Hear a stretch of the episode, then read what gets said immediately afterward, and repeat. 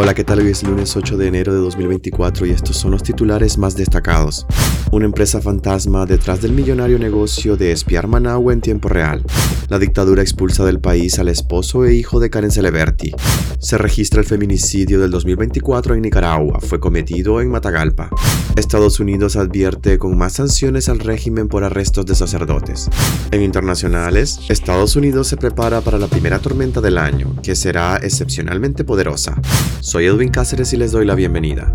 Una empresa fantasma detrás del millonario negocio de espiar Managua en tiempo real. Despacho 505 siguió el rastro del contrato municipal para la instalación de un sistema de videovigilancia. La información oficial deja más preguntas que respuestas y temores de un incremento del espionaje por parte del régimen a los ciudadanos. Están por todas partes. Algunas cuelgan de los semáforos de las intersecciones y otras se elevan en los postes de luz. La alcaldía de Managua en los últimos años ha aumentado considerablemente el número de cámaras de videovigilancia, con el argumento de mejorar el monitoreo de la red vial de la capital y fortalecer la seguridad ciudadana. En junio pasado, la alcaldesa Reina Rueda adjudicó un contrato por 4.4 millones de dólares a una empresa llamada Vigo Tecnología e Ingeniería SA para la compra de 600 cámaras que fueron instaladas en la ciudad. La adjudicación está vinculada, sin embargo, a un desconocido ingeniero nicaragüense, cuyos hilos conducen supuestamente a una transnacional tecnológica radicada en Singapur. La información oficial deja muchas preguntas y expertos en seguridad consultados para este reportaje manifestaron el temor de que con los nuevos dispositivos se incremente el espionaje y el control a los ciudadanos por parte del régimen de Daniel Ortega y Rosario Murillo. El representante de Vigo Tecnología e Ingeniería SA es Edgar Danilo Avendaño Barrios, un ingeniero egresado de la Universidad Nacional de Ingeniería en 2016, quien asegura en su perfil profesional de LinkedIn que está vinculado a Vigo, una transnacional asiática con sede en Singapur y con presencia en 30 países del mundo, entre estos Estados Unidos, México, Colombia, Brasil y Argentina. La empresa asiática se presenta como una compañía líder en investigación en algoritmos que cubren el reconocimiento de imágenes, la detección de rostros, la ubicación y el seguimiento de puntos claves y gestos, la segmentación de retratos y el análisis multidimensional de video, una capacidad que los expertos consultados por este medio consideran que podría ser tomado por cualquier gobierno como una herramienta clave para controlar la disidencia. Lea la investigación este lunes en nuestra página web www.despacho505.com.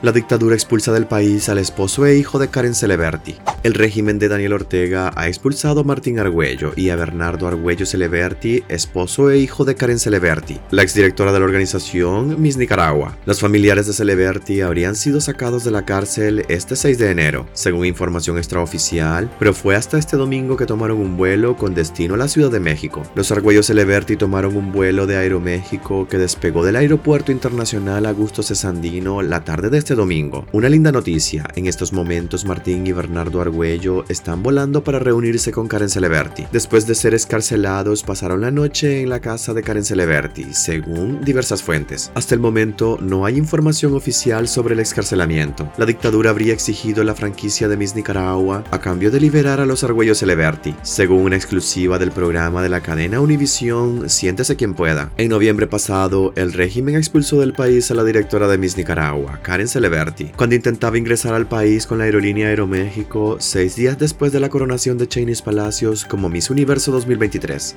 Se registra el feminicidio del 2024 en Nicaragua. Fue cometido en Matagalpa. La matagalpina Mariluz Arceda Guido, de 39 años, se convirtió en la primera víctima de feminicidio en Nicaragua en 2024, al ser asesinada por su expareja este domingo. Hasta el momento se desconoce la identidad del feminicida, quien dejó a seis menores en orfandad. El feminicidio se registró en una comarca del municipio de San Ramón en Matagalpa, donde presuntamente la mujer fue atacada por su expareja, según información de medios locales. El 2023 cerró con 73 feminicidios en Nicaragua, 52 de ellos cometidos en el territorio nacional y 21 en el extranjero, según las estadísticas preliminares de la Organización Católicas por el Derecho a Decidir. De acuerdo con las estadísticas de Católicas por el Derecho a Decidir, en 27 de los 52 feminicidios documentados ha habido detenidos, procesados o condenados, sin embargo los 19 casos restantes siguen impunes y sin detenidos.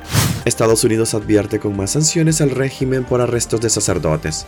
Eric Jacobsen, subsecretario adjunto de la Oficina de Asuntos del Hemisferio Occidental del Departamento de Estado, que cubre América Central y Cuba, advirtió al régimen de Daniel Ortega que de no liberar a los sacerdotes detenidos, su gobierno estaría dispuesto a tomar nuevas medidas de presión. Siempre hay posibilidad de más sanciones a Nicaragua, dijo a Voz de América. Jacobstein señaló acciones como socavar la democracia y la relación bastante preocupante con Rusia como elementos adicionales que mantienen en alerta a Estados Unidos en cuanto a Nicaragua, al cuestionar si, por el contrario, Estados Unidos estaría dispuesto a negociar la flexibilización de sanciones a cambio de la liberación de los religiosos presos en Nicaragua, Jacobstein aseguró que siempre que proceda, el levantamiento de sanciones puede ser una opción. Esto solo ocurriría, contestó, una vez que el gobierno de Nicaragua cumpla su compromiso con el pueblo y lleve a cabo reformas electorales significativas que permitan elecciones libres y justas y tome medidas para restablecer incondicionalmente las libertades civiles y la democracia.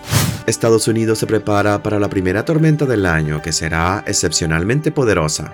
Estados Unidos vivirá durante los próximos días la primera gran tormenta invernal del año, que dejará fuertes vientos, tornados e intensas nevadas en gran parte del centro y del este del país, según alertan las autoridades meteorológicas del país. El Servicio Meteorológico Nacional alertó este domingo que una gran tormenta invernal producirá fuertes nevadas en los Apalaches nororientales y centrales, y que el rápido fortalecimiento de la tormenta provocará daños generalizados y significativos impactos en gran parte del centro del país a partir de hoy lunes. Hay tres sistemas de tormentas que están o estarán impactando el territorio estadounidense. La primera es la gran tormenta invernal que traerá fuertes nevadas y fuertes vientos al noreste y a los Apalaches centrales. El segundo sistema de tormentas atravesará las montañas rocosas y generará fuertes nevadas y fuertes vientos sobre las llanuras y el medio oeste el lunes y martes con nieve de hasta 30 centímetros. El tercer sistema llegará al noreste del Pacífico, un sistema de tormentas profundas que generará fuertes lluvias costeras, fuertes nevadas en las montañas y fuertes vientos en